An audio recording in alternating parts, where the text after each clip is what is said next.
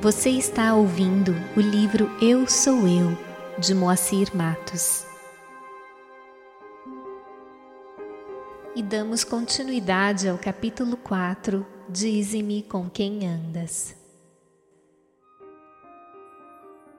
Com relação, por exemplo, à influência das fases da lua sobre o psiquismo humano, ocorre todo mês na Índia, entre os hindus, o festival Shivaratri que significa a noite de Shiva.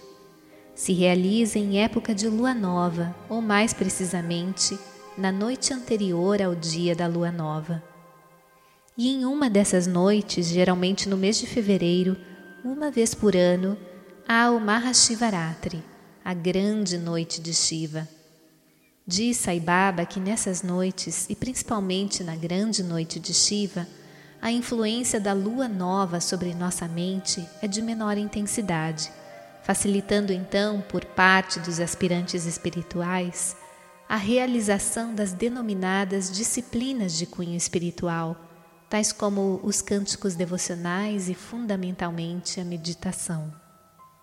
Ou seja, procura-se aproveitar essas ocasiões para intensificar tais práticas considerando que a influência da mente e das emoções, em termos de divagações, devaneios, dificuldades em concentração, etc., enfraquecida pela fase da lua nova, se torna menor.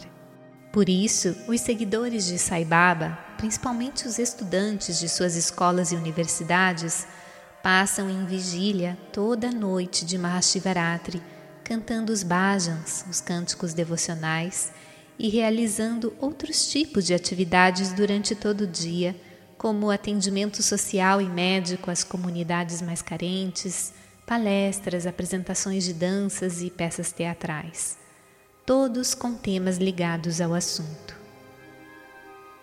Shiva, constituinte da Trindade hindu, representa o aspecto divino universal que diz respeito ao poder de transformação ou dissolução com o fim de transformar. É, em um resumo muito sucinto, o Senhor do Yoga, o Senhor da mente, aquele que tem a mente sob domínio. Shiva, em realidade, não corresponde a uma divindade à parte. Consiste de um aspecto do único Deus, Brahman, ou o aspecto divino transformador. Tal aspecto ou poder faz parte de nossa natureza divina. Quando cantamos mantras ou bhajans para Shiva, em realidade estamos entoando-os para nós próprios, em termos de essência interna. Estamos evocando o despertar desses aspectos, desses poderes, dons divinos que trazemos intrinsecamente conosco. Internamente, o poder de transformação ou de autotransformação. É oportuno lembrar que a Trindade, segundo conceitos hinduístas, corresponde aos aspectos com que a própria divindade se manifesta no universo relativo objetivo. Ou seja, a manifestação de Brahman, o Absoluto, se dá segundo três aspectos que compreendem Brahma, o Criador, Vishnu, o mantenedor ou conservador, e Shiva, aquele que dissolve para transformar. Todos esses aspectos, portanto, correspondem a aspectos universais e se expressam através do ser humano. Tanto Brahma quanto Vishnu e Shiva não constituem seres humanos com formas, portanto humanas, mas sim aspectos da consciência divina, isentos de forma, embora possam, por sua vontade, se manifestar sob quaisquer formas e principalmente através das formas que lhes são atribuídas tradicionalmente. As representações de tais aspectos como humanos constituem uma maneira de ensino para melhor compreendermos e assimilarmos seus atributos ou ensinamentos que as formas procuram passar. Assim se dá também com as variadas formas de animais representativas dos poderes divinos, tais como Ganesha. Como ilustração, certa vez, já há vários anos atrás, tivemos um sonho todo colorido com Ganesha, ou seja, com esse atributo de nossa natureza divina, o poder de desbravar, de vencer qualquer obstáculo. O interessante é que esse poder surgia no sonho como uma gigantesca locomotiva, imponente, majestosa, calmamente se aproximando e conduzindo sobre ela muitos e muitos homens e mulheres, notando-se muitos indianos entre os mesmos e todos com trajes bem coloridos. Ela se aproximava sem necessidade de trilhos, em uma direção oblíqua, inclinada em relação à nossa posição de observador e não direto em nossa direção. Sentíamos ao vê-la se aproximando tão gigantesca toda a sua majestade e poder de romper, de desbravar, de vencer. E não era apenas constituída desse poder de vencer obstáculos, mas também dirigida de forma inteligente por parte de todos os que a conduziam, que também lhe dotavam de conhecimento e capacidade de discernimento. Sabemos que essa questão relativa a sonhos constitui um assunto um tanto particular, subjetivo, muito pessoal, que nada tem a ver com a generalidade das pessoas, e também sabemos que a mente é capaz de criar fantasias, fantasias essas que dizem respeito apenas ao próprio sonhador. Contudo, percebemos ali no sonho que essa ideia de como representamos Ganesha com todo o seu poder desbravador pode ser transmitida em termos de analogia, não necessariamente através da forma apenas de um elefante, como tradicionalmente é concebida, mas de algo ou de algum outro ser que também passe a ideia desse poder.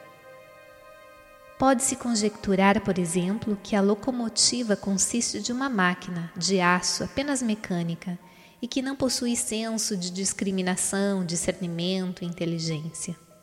No sonho, porém, tais qualidades sensoriais estavam por conta dos que a conduziam.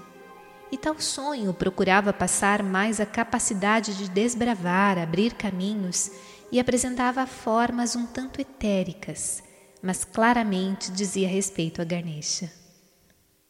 E ressalte-se ainda que em outros mundos Pode haver outras espécies de animais e outros possíveis seres que comuniquem também os atributos inerentes a Ganesha, considerando que tais atributos são universais e não apenas relacionados aos seres que habitam o planeta Terra.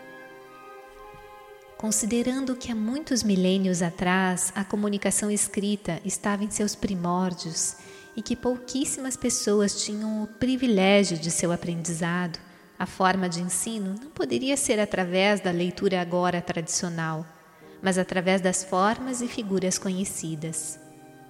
E relembrando que Krishna viveu há mais de 5.100 anos atrás.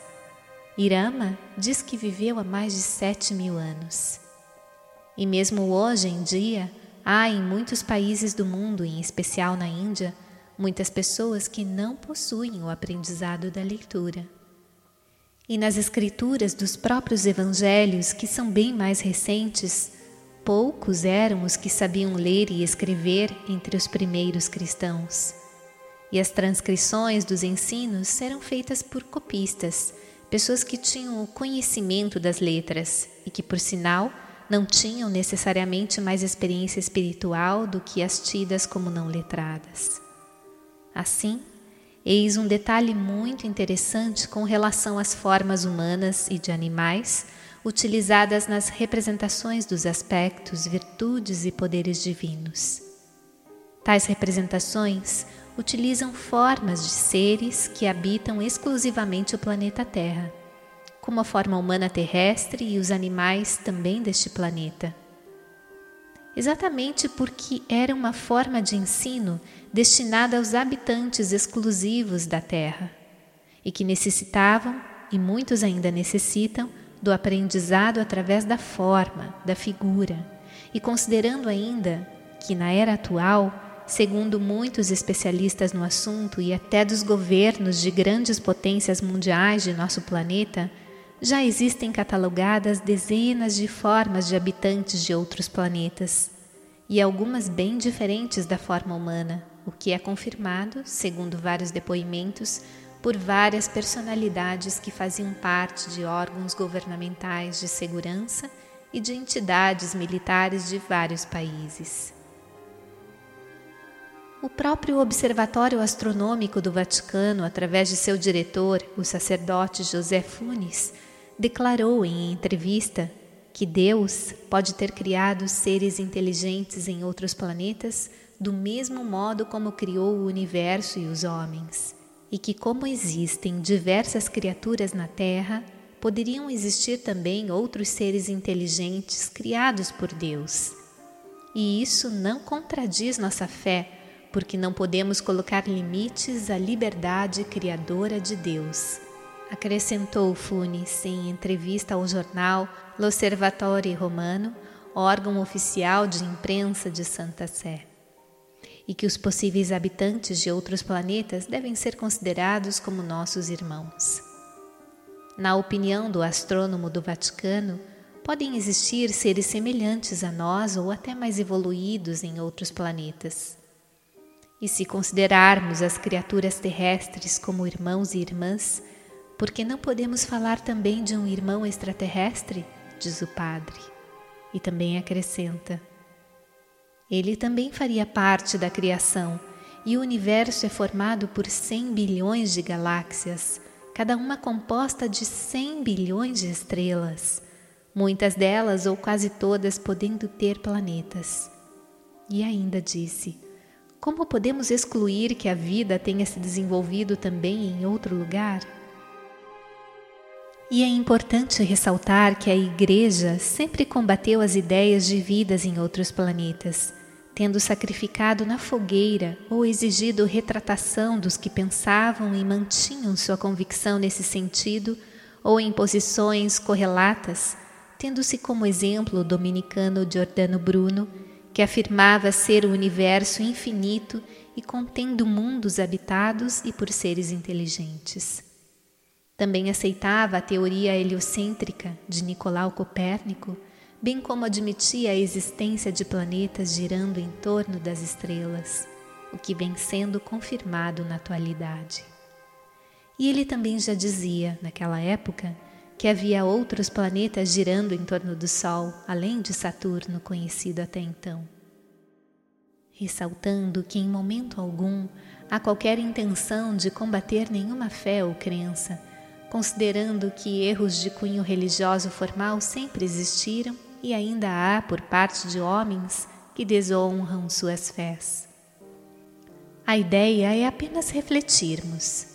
Se hoje em dia o bem equipado Observatório do Vaticano, possuindo tecnologia avançada, divulga a ideia de pluralidade dos mundos habitados, tendo a Igreja combatido veementemente tal ideia anteriormente, é porque, convenhamos, há muita coisa sendo descoberta na atualidade. E Saibaba, em entrevista concedida a pessoas de nosso relacionamento, já disse que todo o universo é habitado e que não temos ideia das variadas formas de vida e níveis de consciência dos seres que o habitam.